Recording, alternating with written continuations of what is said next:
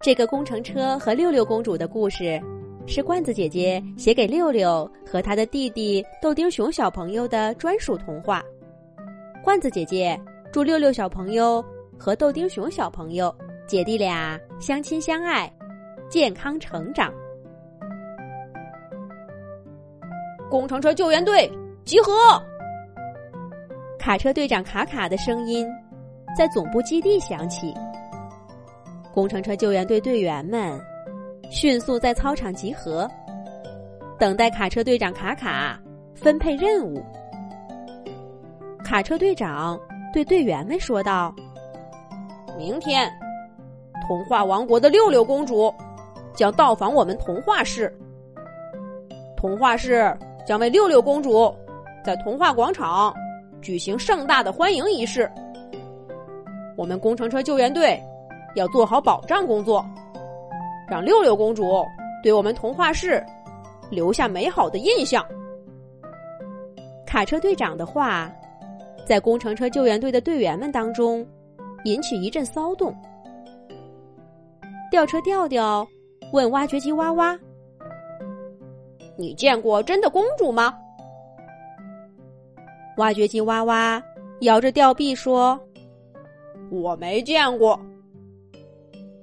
救护车舅舅对警车警警说：“警警，你负责护送任务，肯定能见到公主。”垃圾车拉拉对扫地车扫扫说：“哎，我肯定是见不到公主了。”童话市虽然名字里有“童话”两个字，但并没有什么国王、公主和王子。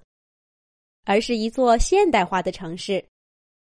拥有古老传承的六六公主将到访童话市，不光在工程车救援队引起了热议，童话市的居民们也都沸腾了。谁不想亲眼看见真正的公主呢？童话市的市民们开始打扫卫生、张灯结彩、布置欢迎花卉和烟火。安排安保和接待，这当然少不了工程车救援队的参与。垃圾车、扫地车、洒水车、吸粑粑车组成的卫生小队，在城市各处忙碌着。吊车调调帮助布置高处的欢迎挂件儿，警车警警负责保卫，救护车舅舅负责救护，消防车潇潇。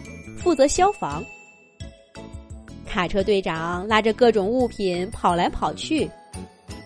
叉车叉叉负责装卸货物，电力抢修车、水利抢修车、天然气抢修车负责电、水和天然气的后勤保障。铲车铲铲和挖掘机挖挖负责树木的补种。一切都有条不紊的。进行着。这一天是星期六，警车警警一大早就出发，到达童话市边境。六六公主的马车队也到达了童话市边境。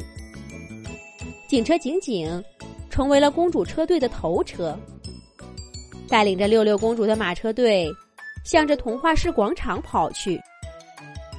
天上飞着电视台的直升机。对六六公主的马车队全程跟拍。童话市的市民们，很多都已经在童话广场等待着迎接六六公主。公主车队的景象出现在广场大屏幕上。一个小男孩指着大屏幕说道：“看，那个领头的车是工程车救援队的警车警警。”有一个小女孩说：“哇，六六公主坐的果然是马车。”在广场外围待命的工程车救援队队员们，也看到了大屏幕上的警车警警和公主马车队，跟着童话市的市民们一起欢呼起来。又过了一会儿，六六公主的马车队在警车警警的带领下。来到童话市广场，马车队缓缓停下。一位身着蓝色公主裙的美丽公主，从其中一辆最华丽、最大的马车上下车，向着周围的人群挥手示意。欢迎乐队的音乐声已经响起，鲜花瓣儿在空中飘洒，简直比童话市的新年还要热闹。按照原定计划，六六公主应该走向广场舞台中央。对童话市的市民发表致辞讲话，但六六公主却走到马车队的头车警车警警那里。六六公主对警车警警说道：“你好啊，警警！我早就听说你们工程车救援队的事迹了。其他队员在哪里？带我去认识一下吧。”警车警警邀请六六公主上车。缓慢的在人群中，向着广场边缘开去。人们看到六六公主上了工程车救援队队员警车警警的车上，更加热情了。短短几百米的道路，被童话市的市民重重围住。好不容易，警警才和在广场边的工程车救援队其他队员汇合了。六六公主从警车警警车上下来，先来到卡车队长面前，微笑着说：“卡车队长，你带领着工程车救援队做了很多了不起的事儿，我都是你们的小粉丝呢，快跟我合个影吧。”而童话市的市民也涌了进来，把工程车救援队的队员和六六公主围得水泄不通。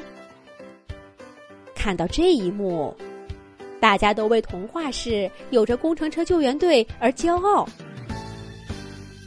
六六公主和救护车舅舅、消防车潇潇、垃圾车拉拉等等工程车救援队的各位队员一一合影。垃圾车拉拉兴奋极了，摆了好几个造型。最后，六六公主站在卡车队长卡卡的车厢上。对童话市市民的热情发表了感谢致辞。他说：“童话市工程车救援队的事迹已经在世界各地流传。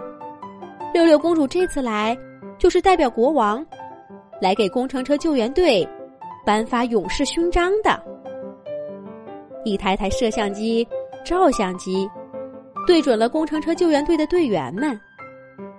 六六公主。”把一枚枚亮晶晶的勇士勋章挂在每一位工程车救援队队员的胸前。工程车救援队好样的！工程车救援队最棒了！